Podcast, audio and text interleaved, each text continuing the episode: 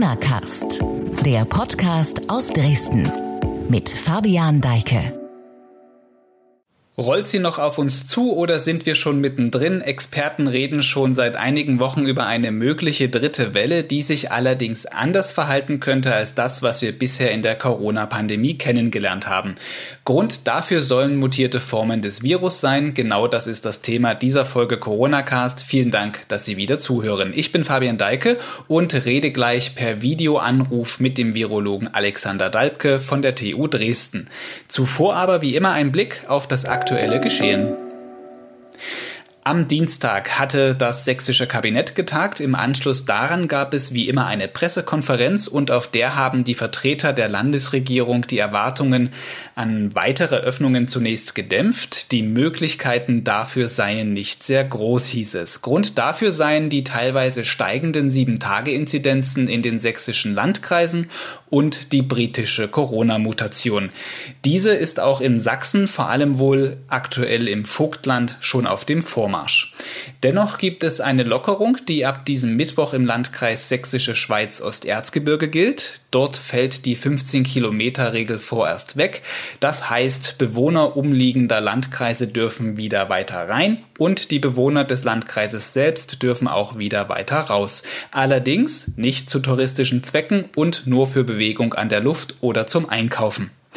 Und ein Thema, das momentan neben den Mutationen das wohl entscheidende ist, die Impfungen, da gibt es weitere Bewegung. Voraussichtlich ab Donnerstag will Sachsen den AstraZeneca-Impfstoff für weitere Personengruppen öffnen. Dazu äußerte sich Sachsens Gesundheitsministerin Petra Köpping wie folgt. Mittlerweile ist das Impfen selber zum Schwerpunkt geworden und wir haben gestern in der Gesundheitsministerkonferenz mit dem Bundesminister die Priorisierung für den Impfstoff AstraZeneca verändert. Bei AstraZeneca, da haben wir wirklich bundesweit sehr wenig verimpft und deswegen war die Priorisierung, die wir gestern aufgehoben haben, für Beschäftigte in Kitas, Kindertagespflege, Grund- und Förderschulen, dass die hochgestuft werden quasi in die Priorisierungsgruppe 2.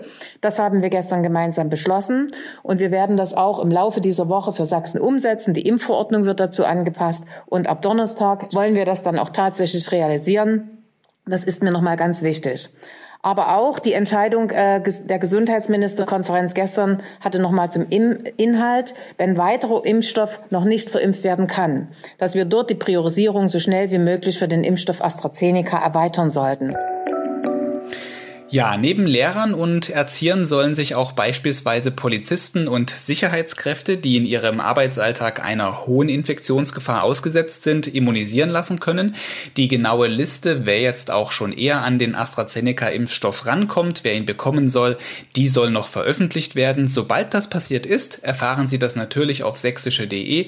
Ich empfehle Ihnen zum Thema Corona auch unsere Browser-Push-Funktion zu aktivieren. Da erfahren Sie das natürlich sofort, sobald sobald es eine neue Meldung gibt. So, und jetzt geht es um Mutationen, die Gefahren, die davon ausgehen und wie wir mit dieser neuen Situation umgehen können. Ich begrüße hier im Corona-Cast den Virologen Alexander Dalbke von der TU Dresden. Hallo, ich grüße Sie. Wie geht es Ihnen? Guten Tag, ich grüße Sie. Ja, mir geht es den äh, Umständen entsprechend gut, angespannt und ein bisschen genervt vom Lockdown bin ich wie viele andere wahrscheinlich auch. Ja, Tschechien, das Nachbarland gilt jetzt als Mutationsgebiet. Bei uns in Sachsen ist es ja auch so ein bisschen schon auf dem Vormarsch, wie man hörte, diese mutierten Viren. Ende 2020 hörte man das erste Mal so aus Großbritannien von Varianten des Virus. Und jetzt vielleicht können Sie mal ganz am Anfang den kleinen Überblick geben, wie ist die Lage eigentlich? Ja, ich hole da jetzt ein ganz klein bisschen aus. Ganz grundsätzlich ist es so, dass Varianten ja nicht erst seit Ende 2020 auftreten, sondern seit Beginn an verändert sich das Virus. Da kommen wir wahrscheinlich gleich auch nochmal drauf zu sprechen. Und insofern gibt es schon das ganze letzte Jahr über Varianten. Zum Beispiel ist die Variante, die in Italien ganz am Anfang letztes Jahr im März aufgetreten ist, die ist im letzten Jahr komplett verdrängt worden durch eine Mutante, die B1 zum Beispiel heißt. Ähm, aufgefallen ist jetzt sozusagen Ende letzten Jahres, dass auf einmal eine dieser Varianten sich sehr schnell verbreitet hat. Und daraus hat man geschlossen, dass sie eine erhöhte Übertragbarkeit hätte. Und das ist natürlich etwas, was wir nicht wünschen. Und das ist dann zum Beispiel diese britische Variante, die tatsächlich in Großbritannien äh, sehr häufig äh, nachgewiesen worden ist, in bestimmten Regionen dann sogar ähm, die überwiegende, äh, also die vorherrschende Variante war Und diese Varianten hat man dann sozusagen auch in anderen Ländern Europas äh, gesehen. Unter anderem findet man die jetzt auch in äh, Tschechien. Und äh, weil sozusagen mit dieser Variante, mit der britischen Variante ähm, klar ist, dass diese stärker oder besser übertragbar ist, hat man eine gewisse zum Teil berechtigte Angst davor, weil sie sozusagen ähm, zu einer Beschleunigung des Pandemiegeschehens führen könnte. Es ist aber so, dass auch in Deutschland äh, diese Varianten jetzt ähm, schon mehrfach nachgewiesen worden sind, erstmals im letzten Jahr und äh, jetzt im Januar und Februar deutlich in der Frequenz äh, leider zugenommen haben. Sie sagten gerade, gibt es halt eine Variante, die in Italien ganz am Anfang der Pandemie war, die hatte eine Bezeichnung, jetzt diese britische Variante heißt B117. Einfacher sind die natürlich so mit diesen Herkunftsnamen, also britische Variante oder südafrikanische Variante. Ist es denn so, dass das tatsächlich diese Virenvarianten sich verbreiten durch Eintrag oder würden die sowieso passieren? Also ist es faktisch egal, ob man jetzt Grenzen zum Beispiel schließt oder würde das immer mutieren, dieses Virus? Viren können sich grundsätzlich immer verändern. Von äh, diesem Coronavirus weiß man, dass es das seit Anfang an tut. Glücklicherweise aber zum Beispiel im Vergleich zu anderen Viren mit einer deutlich langsameren Rate. Aber Mutationen per se sind einfach zufällige Ereignisse, die immer stattfinden. Sie müssen sich vorstellen, dass äh, bei einer Infektion äh, Milliarden bis Billionen von Viren in einem Wirt neu gemacht werden und dass da natürlich mal eine dabei ist, bei der sozusagen das äh, Genom, also das Erbmaterial nicht ganz genau kopiert worden ist, das ist einfach eine statistische Frage.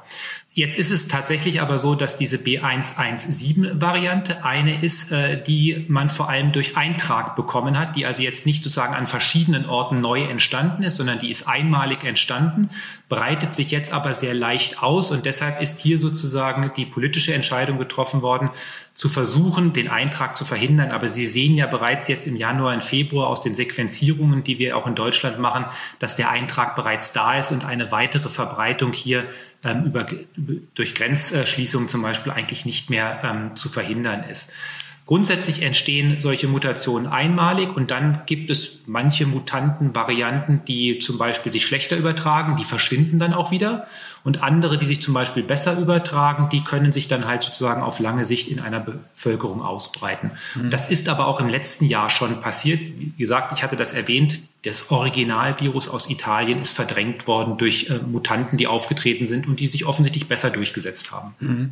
Jetzt haben wir diese britische Variante, die sich eben ausbreitet und das steht jetzt so ein bisschen dem gegenüber, was man so sachte angefangen hat, zum Beispiel auch in Sachsen mit der Öffnung von Kitas und Schulen. Also es gibt ja so eine Bewegung dahin, dass man ein bisschen ein paar Sachen gelockert hat.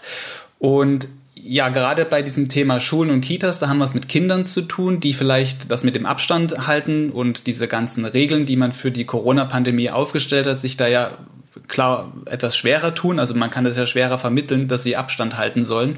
Wie verhalten sich diese mutierten Viren denn bei Kindern? Gibt es da schon Ansätze?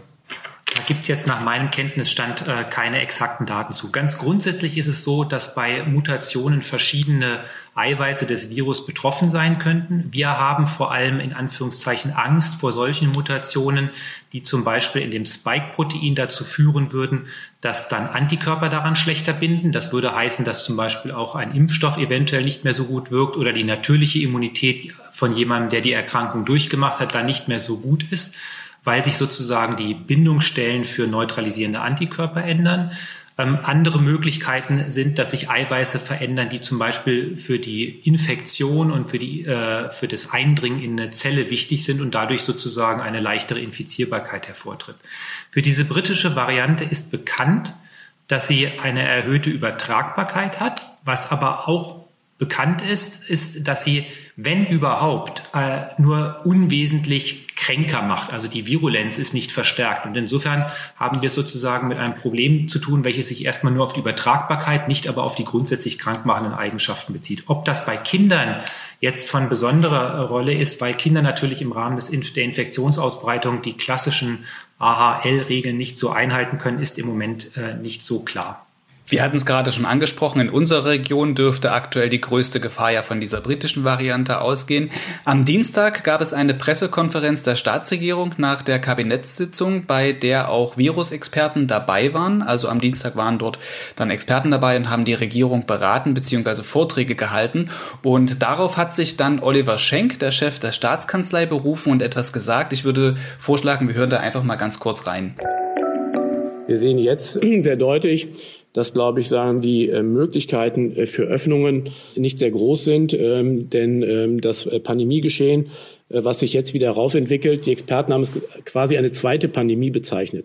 Wir sind sehr erfolgreich in der Bekämpfung der ersten Pandemie, das ist dieser Originalvirus. Da sind wir ähm, ihn auch zu eliminieren und ihn zu verdrängen.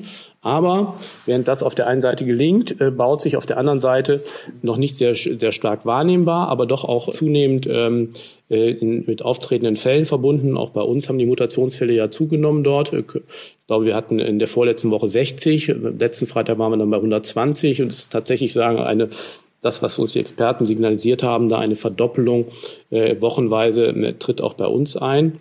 Äh, damit baut sich eine zweite Pandemie im Hintergrund auf. Ähm, und man rechnet damit, dass ähm, ab Mitte März dann auch ähm, es, äh, wenn nicht gegengesteuert wird, zu stark steigenden Zahlen kommen kann. Das klingt ja jetzt nicht so erfreulich. Wie sehen Sie das? Kann, kann man wirklich von einer zweiten Pandemie sprechen, wenn diese Mutation jetzt sich verbreitet? Das sehe ich nicht grundsätzlich so. Ähm, wie gesagt, wir haben bereits im letzten Jahr gesehen, dass Viren immer wieder andere Varianten verdrängt haben. Jetzt werden wir beobachten, dass diese britische Variante ähm, sich auch hier in Deutschland ausbreitet und andere äh, Varianten, die vorher hier äh, grassierten, ähm, verdrängen wird. Ähm, nach dem, was ich im Moment kenne, ist, wie gesagt, die Virulenz, äh, wenn überhaupt, nur minimal erhöht. Ähm, es ist im Moment, gibt es Hinweise, dass die Ausscheidung dieser Variante etwas länger anhält und dadurch sozusagen auch eine verstärkte Infektionsausbreitung möglich ist. Aber grundsätzlich sind die Übertragungen die gleichen. Das heißt, die Maßnahmen, die wir ergriffen haben, wie zum Beispiel Abstand, wie das Tragen von Alltagsmasken oder entsprechend von äh, Masken mit einer höheren Schutzwirkung, das wären Maßnahmen, die auch bei diesen Varianten greifen. Und Sie sehen ja zum Beispiel auch in Großbritannien, wo diese Variante die vorherrschende ist, gehen die Zahlen trotzdem runter. Also es ist mit den bekannten Maßnahmen möglich, auch diese Variante ähm, zu beschränken. Es ist vielleicht ein bisschen schwieriger, weil, wie gesagt, die Ausbreitung, ähm, die, also die Übertragbarkeit ähm, und die Ausscheidung länger ist. Aber grundsätzlich äh, greifen die gleichen Möglichkeiten und auch die Impfstoffe, die jetzt angewandt werden, ähm, schützen ja gegen diese Variante. Und insofern bin ich da nicht ganz so pessimistisch, auch wenn in dieser Variante, so wie in vielleicht auch noch neuen Varianten, die zukünftig auftreten werden, natürlich die Gefahr drin steckt, dass einfach durch die verstärkte Übertragbarkeit sich die Pandemie wieder beschleunigt. Aber ich würde das nicht als neue Pandemie bezeichnen. Dieser Prozess läuft das gesamte letzte Jahr über schon. Also ist es eher so, wir sollten versuchen, dann doch einen noch etwas längeren Atem zu haben, sagen Sie.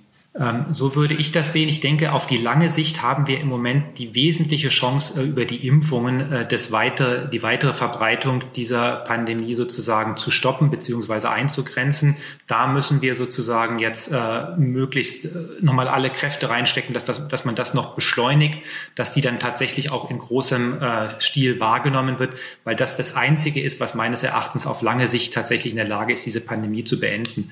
Und ob die dann mit der Variante B117 7 oder mit einer alten Variante oder mit einer Variante, die erst im April auftritt, dann zu tun hat, das ist nach meinem Dafürhalten erstmal macht das keinen großen Unterschied. Die Impfungen in Sachsen laufen seit Ende Dezember, also eigentlich überall in Deutschland laufen sie seit Ende Dezember. Am Anfang ging es ein bisschen schleppend los, jetzt beschleunigt sich das Ganze eben auch, weil verschiedene Impfstoffe im Einsatz sind. Nehmen wir mal das Ziel, das immer ausgegeben wurde, dass bis Spätsommer 60 Prozent geimpft sind. Wenn das erreicht werden sollte, können wir dann Pandemie AD sagen oder durchkreuzen jetzt diese Mutationen ein bisschen den Plan? Sie sagten gerade, auch Impfstoffe wirken ja gegen diese Mutanten. Gibt es da Unterschiede zwischen den Impfstoffen, wie die wirken, oder sind da alle gleich gut? Ähm, da sind nach bisherigem Kenntnisstand nicht alle gleich gut. Also gegen die Variante, über die wir im Moment sprechen, diese britische Variante, wobei ich da eher für B117 bin, weil das andere markiert immer ein Land sozusagen als in Anführungszeichen den Schuldigen. Ähm, gegen diese britische Variante wirken die äh, drei im Moment in Deutschland zugelassenen Impfstoffe alle, sowohl Moderna als auch ähm, der BioNTech als auch der AstraZeneca-Impfstoff, während zum Beispiel für die südafrikanische Mutante der AstraZeneca-Impfstoff etwas schlechtere Wirksamkeit äh, zu haben scheint. Das ist das zumindest, was an Daten bekannt ist. Es ist prinzipiell möglich, dass äh, Viren ähm, dann sozusagen unter dem Druck einer durchimpften Bevölkerung, in der viele Antikörper haben, dass dann genau solche Viren selektioniert werden, bei denen zufällig Mutationen entstanden sind, wo die Antikörper nicht mehr greifen. Ich halte das aber für eine, also eine klassische Escape-Variante, die dann dieser Immunantwort völlig entkommt. Das halte ich aber für nicht sehr wahrscheinlich, weil so wie die Impfstoffe aufgebaut sind, werden mehrere verschiedene Antikörper gemacht, die sich an unterschiedliche Stellen, zum Beispiel in dem Spike-Protein, richten. Und es müsste sozusagen per Zufall gleich an vielen Stellen Mutationen auftreten, um eine echte Immun-Escape-Variante zu machen. Also die Gefahr ist da, aber ich halte die nicht für besonders groß und insofern werden die Impfungen sozusagen uns helfen, auch solche Mutanten zu bekämpfen. Dieses Spike-Protein, wir haben es im vergangenen Jahr schon öfters gesagt, vielleicht weiß aber jemand noch nicht, was es ist. Vielleicht können Sie das noch mal ganz kurz erklären, was das ist. Ja, das ist das äh, Eiweiß äh, in dem Virus sozusagen, was diese Corona, diese kranzförmige, diese kronenförmige ähm, im elektronenmikroskopischen Bild kronenförmige Erscheinung macht und was wichtig ist für das Andocken an die Zielzelle. Und gleichzeitig ist es auch sozusagen das Ziel von neutralisierenden Antikörpern. Wenn sie selbst also eine Erkrankung durchlaufen haben oder aber wenn sie geimpft sind, dann machen sie Antikörper, die sich gegen das Spike-Protein richten und die dann sozusagen durch diese Bindung verhindern, dass sich das Virus über das Spike-Protein noch an die Zielzelle andocken kann. Und damit verhindere ich dann die Infektion. Und ähm, in den Impfstoffen ist halt dieses Spike-Protein enthalten und der Körper macht dann aber immer verschiedene Antikörper, die sich gegen unterschiedliche Regionen richten. Das nennen wir eine polyklonale Antwort. Das heißt auch, dass der AstraZeneca-Impfstoff, um nochmal auf den zu sprechen zu kommen, ja auch dazu führt, dass eben dieses Spike-Protein, dass das verhindert wird, dass das andocken kann, dass es also, also hilft, dass man immun wird gegen eine Ansteckung mit dem Coronavirus. Dieser Impfstoff hat aber inzwischen einen eher schlechten Ruf. Können Sie vielleicht mal sagen, woran das liegt und Stimmt es? Kann man, sind diese Ängste und Vorbehalte vielleicht auch irgendwo berechtigt oder ist das äh, vielleicht irgendwie schlecht gelaufen? Also in der Tat ist es so, dass der Impfstoff, ich sage jetzt mal, eine schlechte Presse hat und einen schlechten Ruf hat. Ich halte das für nicht wirklich gerechtfertigt.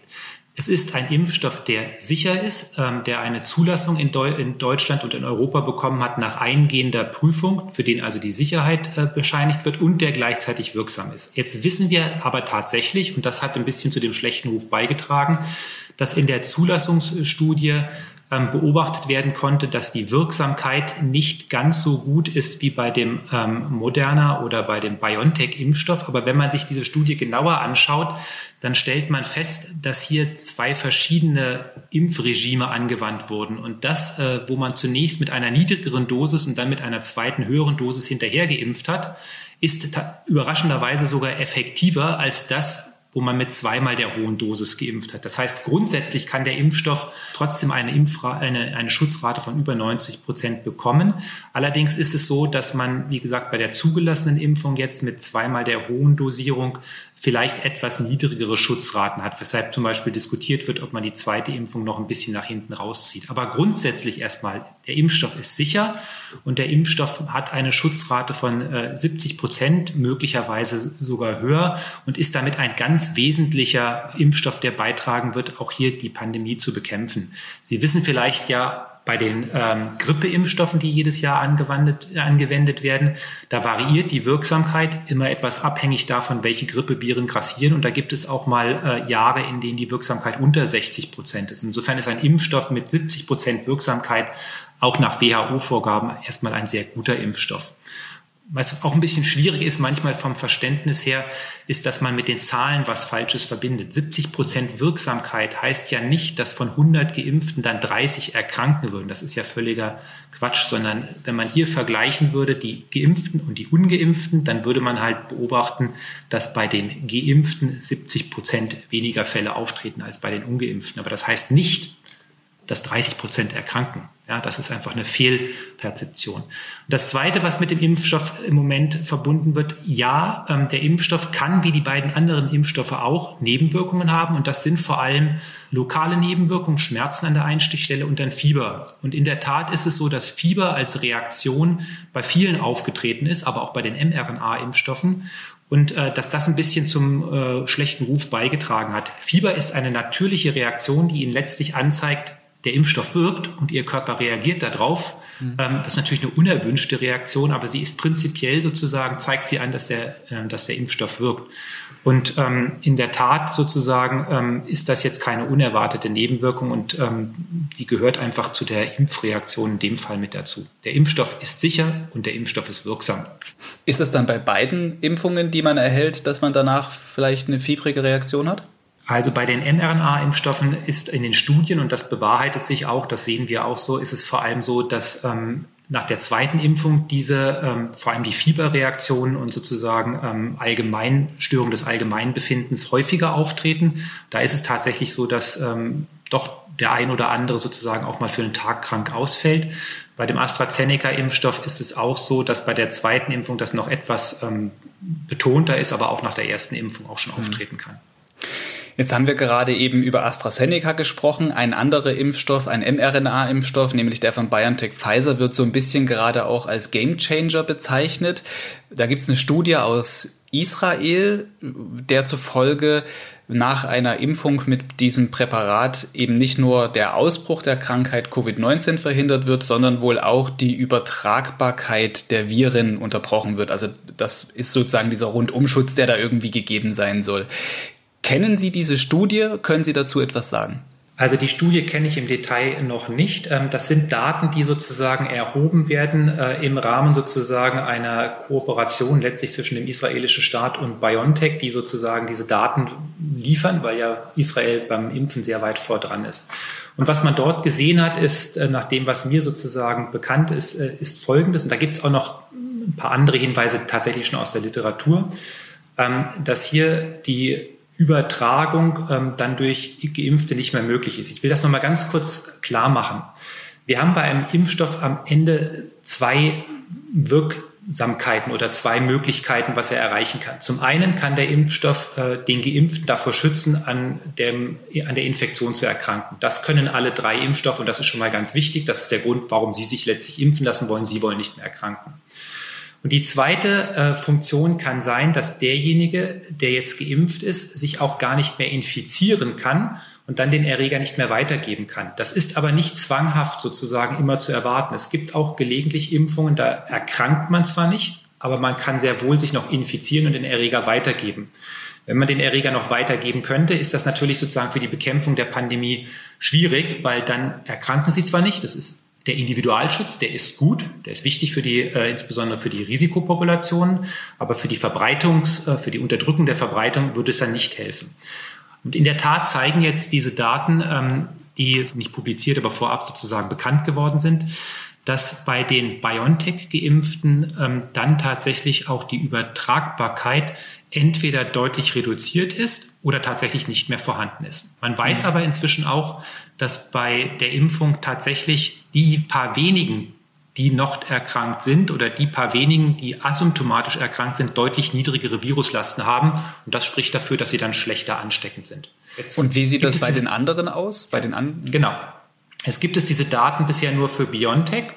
Ähm, der Impfstoff von Moderna ist aber ganz ähnlich aufgebaut und man müsste jetzt sozusagen aus äh, impftheoretischen Überlegungen davon ausgehen, dass dann auch für den Moderna-Impfstoff das Gleiche zu erwarten ist. Und ähm, ich würde im Moment davon ausgehen, dass man dann Ähnliches auch für den AstraZeneca-Impfstoff äh, sehen wird, weil alle Impfstoffe impfen am Ende mit dem Spike-Protein in mehr oder minder der gleichen Konformation. Und insofern sollte die Immunantwort, die eintritt, eine ähnliche sein. Jetzt die beiden mRNA-Impfstoffe kann man da sicher als Gruppe betrachten. Der AstraZeneca-Impfstoff ist nochmal immunologisch etwas anders aufgebaut. Da muss man das sicherlich auch nochmal überprüfen. Aber die, äh, es gibt schon klare Hinweise, dass auch dort ähm, sozusagen die Viruslasten dann, wenn man sich tatsächlich noch infiziert, deutlich niedriger sind und damit die Übertragbarkeit geringer wird. Jetzt Alles drei wären wichtige Nachrichten.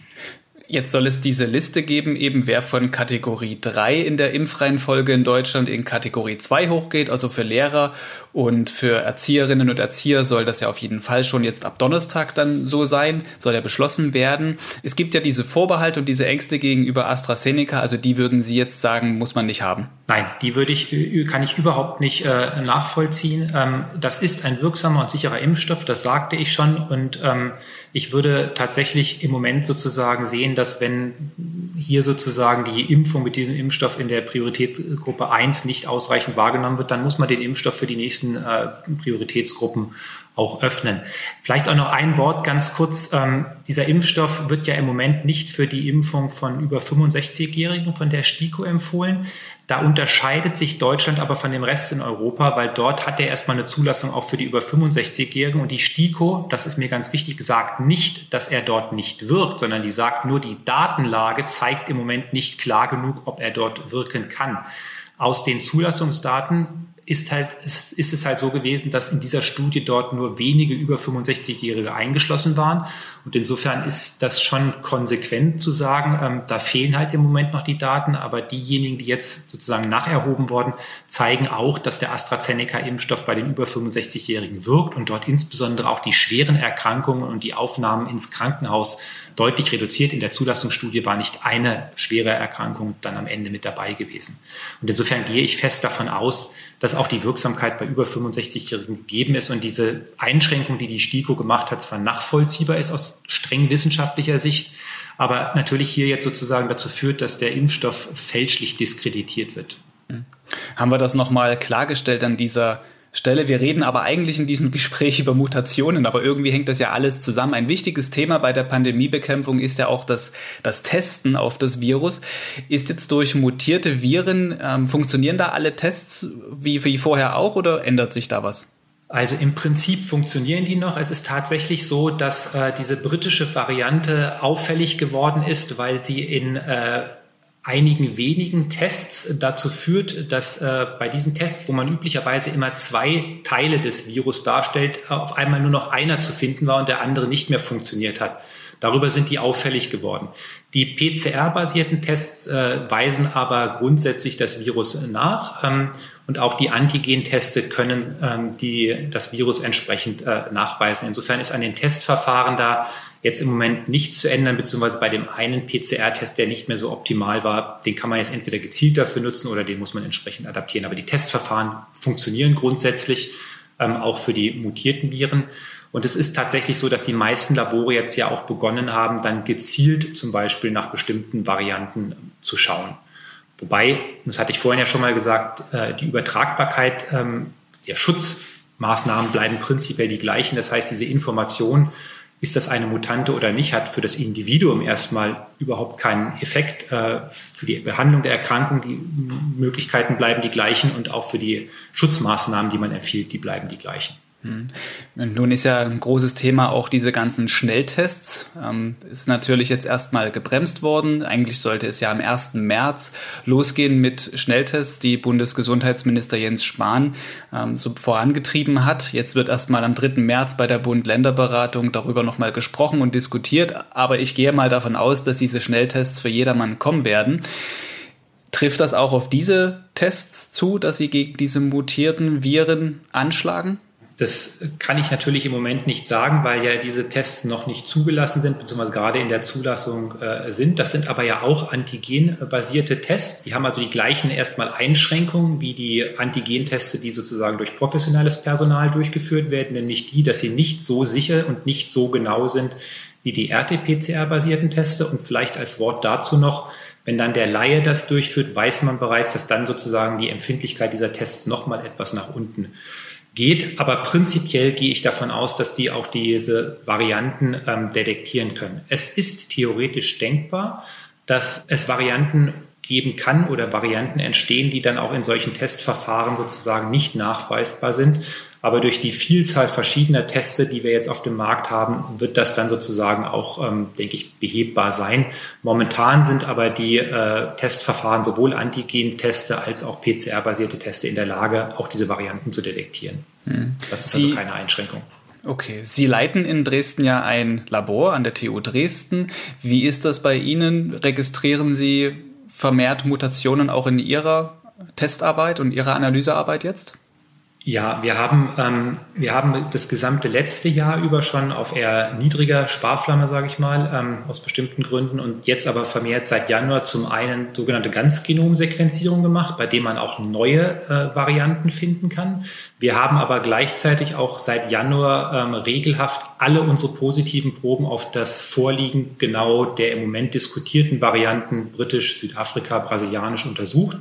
Wir haben einen ersten Fall im Dezember gehabt und sehen jetzt aber insbesondere in den letzten zwei Wochen eine deutliche Zunahme der britischen Varianten. Das ist das, was auch bundesweit zu sehen ist, wobei wir im Moment bei knapp über 10 Prozent eher noch etwas unter dem bundesweiten Schnitt sind. Mhm. Im Vogtland ist ja momentan in Sachsen so das Gebiet, wo es die verhältnismäßig meisten Nachweise von Mutationen gibt. Kennen Sie da auch Zahlen? Ähm, die Zahlen aus dem Vogtland kenne ich nicht. Ähm, wir versorgen ja auch unterschiedliche Einsender und wir sehen oder wir haben gesehen, dass insbesondere sozusagen in den ersten, ähm, also in den frühen Januarwochen, jetzt ersten Februarwochen, haben wir zunächst erstmal einen gewissen Hotspot oder gewisse äh, Häufung im Bereich Erzgebirge gesehen, sehen aber jetzt seit zwei Wochen auch, äh, dass wir hier in Dresden selber sozusagen äh, Fälle haben. Und insofern bestätigt das halt diese leichtere Ausbreitbarkeit und letztlich die Verdrängung von anderen Viren durch diese Variante. Mhm.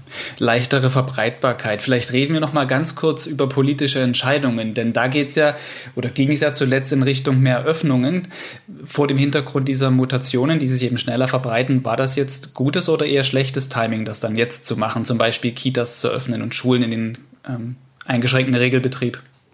Das kann ich als Virologe am Ende nicht wirklich sicher beantworten, weil ich ähm, nicht sicher, was heißt, das kann ich ja nur sehr einseitig beantworten. Die Politik muss ja unterschiedliche Interessensgruppen äh, in den Blick nehmen. Ich selber habe Kinder und äh, ich glaube, äh, man kann hier sozusagen und man darf hier auch nicht nur auf die Beratung nur durch den Virologen vertrauen, sondern hier müssen natürlich gesellschaftspolitische ähm, Bedingungen, wirtschaftliche Bedingungen, sozial, soziologische Bedingungen beachtet werden. Und insofern glaube ich, dass es durchaus verständlich und nachvollziehbar und auch vertretbar ist, hier die Öffnungen bei den äh, Schulen, die man gemacht hat, so in dieser Art durchzuführen.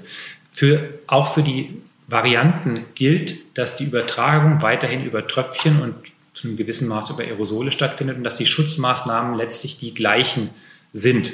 Und wenn wir die konsequent einhalten, dann kann auch diese Variante beherrscht werden. Ich hatte da vorhin schon mal auf die zurückgehenden Fallzahlen in Großbritannien mhm. verwiesen. Mhm. Und äh, dann kann man unter diesen Kautelen und entsprechenden Hygienekonzepten sich auch Öffnungsszenarien überlegen. Ich glaube, das kann und das muss man einfach auch machen, ähm, weil natürlich sozusagen die Auswirkungen dieser äh, Pandemie nicht nur virologischer Natur sind, sondern ja viel breiterer gesellschaftspolitischer Natur sind. Abschließend vielleicht noch ein anderes Thema und eine andere Frage. In Sachsen gibt es ja eine Schulstudie, die, über die hatte ich in, vor drei Wochen im Corona-Cast mit Professor Berner gesprochen. Der leitet diese Studie. Sie machen die Laborarbeit bei dieser Studie. Das heißt, sie ähm, prüfen die Tests, die da gemacht werden. Jetzt ist ja die Schule im eingeschränkten Regelbetrieb wieder seit 15. Februar. Das heißt, es ist ja jetzt die Möglichkeit wieder da, die Schüler zu testen, die in dieser Testgruppe sind. Gibt es da schon Neues? Wird da wieder angefangen? Können Sie da vielleicht ein bisschen ausführen? Ihre Neugierde ist groß, unsere ist genauso groß. Noch haben wir aber tatsächlich keine neuen äh, Ergebnisse. Es ist tatsächlich so, dass im Rahmen dieser Schulstudie, die der Herr Professor Berner initiiert hat und die wir zusammen mit ihm betreiben, jetzt nochmal vorgesehen ist, eine weitere Blutabnahme zu machen, um zu sehen, äh, inwiefern Antikörper als ein Hinweis dafür, dass man eine Infektion durchgemacht hat, ähm, jetzt äh, auch bei Schülern zu äh, sehen sind. Und das wäre natürlich jetzt insbesondere sozusagen, nachdem die Schulen jetzt wieder geöffnet sind und nachdem wir diese große ähm, diese große Ausbreitung im November und im Dezember hatten von besonderem Interesse. Die äh, Blutuntersuchungen laufen jetzt an. Ähm, ich kann Ihnen aber tatsächlich noch überhaupt keine neuen Ergebnisse erzählen. Was wir bislang gesehen hatten, und das hat der Herr Berner ja auch berichtet, ist, dass es keine Hinweise gibt, dass sozusagen im ähm, Bereich der Schulen eine besonders äh, intensive Ausbreitung der Viren stattfindet. Und das ist, hat er in verschiedenen ähm, Subarmen dieser Studie sozusagen weiter untersucht. Und insofern ist das auch ein Argument, welches ich glaube herangezogen werden kann, jetzt auch sozusagen bei den Schülern, die doch sehr meines Erachtens auch unter den Folgen dieser Pandemie und äh, des Homeschoolings am Ende leiden, ähm, hier im Moment sozusagen auch vorsichtige Öffnungen zu machen. Wie gesagt, wir werden das jetzt, ähm, da kommt jetzt die letzte finale Blutabnahme, ähm, steht jetzt an und ähm, wir sind da ganz gespannt, was sozusagen die Ergebnisse dort bringen. Wir werden auf jeden Fall nochmal nachfragen, dann, wenn es soweit ist und an gegebener Stelle. Herr Dalbke, das war jetzt Ihre dritte Teilnahme hier im Corona-Cast. Sie sind damit, ich sag mal, Rekordhalter. Ich meine, mit diesem Titel kann man wahrscheinlich wenig anfangen. Aber Sie sind jetzt hier schon zum dritten Mal dabei und erklären uns, wie dieses Virus sich ausbreitet, wie man sich dagegen schützen kann. Wenn Sie das jetzt vergleichen mit dem, wo wir vor einem Jahr standen, vor einem Jahr exakt jetzt um diese Zeit waren wir kurz davor zu sagen, in Deutschland ist die Pandemie ausgebrochen. Hätten Sie das für möglich gehalten, dass wir ein Jahr später noch immer so darüber reden? Ich habe hab das vielleicht auch nicht in dem Ausmaße zu diesem Zeitpunkt vor einem Jahr ähm, für möglich gehalten, aber befürchtet habe ich das schon, weil sozusagen eine Pandemie bedeutet ja sozusagen eine äh, weltweite Ausbreitung dieses Virus, die über jetzt wahrscheinlich äh, die nächsten ein, zwei Jahre dann auch stattfinden wird. Wir erinnern uns vielleicht oder einige wenige erinnern sich an die sogenannte Schweinegrippe, die ja glücklicherweise harmlos verlaufen ist, aber das Virus war sehr effektiv. Das hat danach sozusagen alle Vorgängerviren verdrängt und wir haben eine echte Pandemie, wo sich dieses Virus ausgebreitet hat. Und das Gleiche sehen wir jetzt hier auch sozusagen. Die Ausmaße glaube ich, hat keiner sozusagen im letzten Jahr im März oder Ende Februar wirklich in diesem Umfang so auch schon vorhersagen wollen. Und ich würde jetzt mal hoffen, dass trotz des Rekordes von drei Besuchen wir dann hoffentlich irgendwann im Sommer auch keine weiteren Besuche mehr brauchen, weil es uns mit Impfungen und mit den entsprechenden Hygienemaßnahmen gelingt, dann das Virus auch dauerhaft wirklich zurückzudrängen. Dann schauen wir mal, ob es noch einen Teil 4 mit uns gibt. Also mit Ihnen rede ich natürlich gerne nochmal über das Thema, aber es muss auch nicht sein. Ja, ich rede auch gerne mit ihm äh, über das Thema, äh, freue mich ja auch sozusagen über das äh, Interesse an der Virologie, was ja häufig ansonsten ein Fach ist. Da verbinden die meisten dann immer nur irgendwie solche ganz schrecklichen Viren wie Ebola oder sowas mit. Aber wir haben sozusagen ja jährlich mit äh, solchen ähm, Problemen, insbesondere bei der Grippe, zu kämpfen. Interessanterweise ist es ja tatsächlich so, dass wir dieses Jahr bisher praktisch keine Grippefälle beobachten können. Das heißt, die Schutzmaßnahmen, nämlich Abstand und das Tragen von Masken, führen dazu, dass eben auch andere respiratorische Infektionen, und da gehört die Grippe dazu, ähm, im Moment deutlich seltener geworden sind. Und vielleicht ist das was, was man ja dann doch auch fürs nächste Jahr lernen kann, durch entsprechende Schutzmaßnahmen ähm, hier auch andere Infektionen zu verhindern. Möglicherweise steigt ja auch die Bereitschaft, sowas zu tun, dann in dieser klassischen Grippesaison, wenn eben sagen wir mal, eine Welle da ist, ne, die bedrohlich ist, sowas auch zu tun. Wer weiß. Das wäre zu hoffen, genauso wie ich natürlich immer dafür werbe, sozusagen, dass die Impfbereitschaft hoch sein sollte. Denn am Ende ist es tatsächlich, werden es die Impfungen sein, die uns sozusagen erlauben, Pandemien, Epidemien abzukürzen. Schönes Schlusswort, würde ich sagen. Das war Professor Dalbke von der TU Dresden. Vielen Dank für Ihre Zeit und einmal mehr die Erläuterung zum Thema Coronavirus. Herzlichen Dank, Herr Dalbke, für die Einladung. Ja, ein interessantes Gespräch über Mutationen und wie es damit jetzt für uns weitergehen könnte. Blicken wir ins Nachbarland Tschechien, sieht man, dass die dort grassierende britische Variante durchaus auch zum Problem werden kann. Das Gesundheitssystem in Tschechien ist am Limit, teilweise schon darüber hinaus. Wir richten in der nächsten Folge Corona-Cast unseren Blick deshalb nach Tschechien. Am Freitag spreche ich mit Hans-Jörg Schmidt. Er ist Korrespondent in Prag, lebt seit vielen Jahren dort und kennt die Lage vor Ort. Am Ende noch der Hinweis wie immer. Links zu Artikeln und Inhalten, die zur heutigen Folge passen, finden Sie in der Beschreibung. Damit tschüss und bis bald.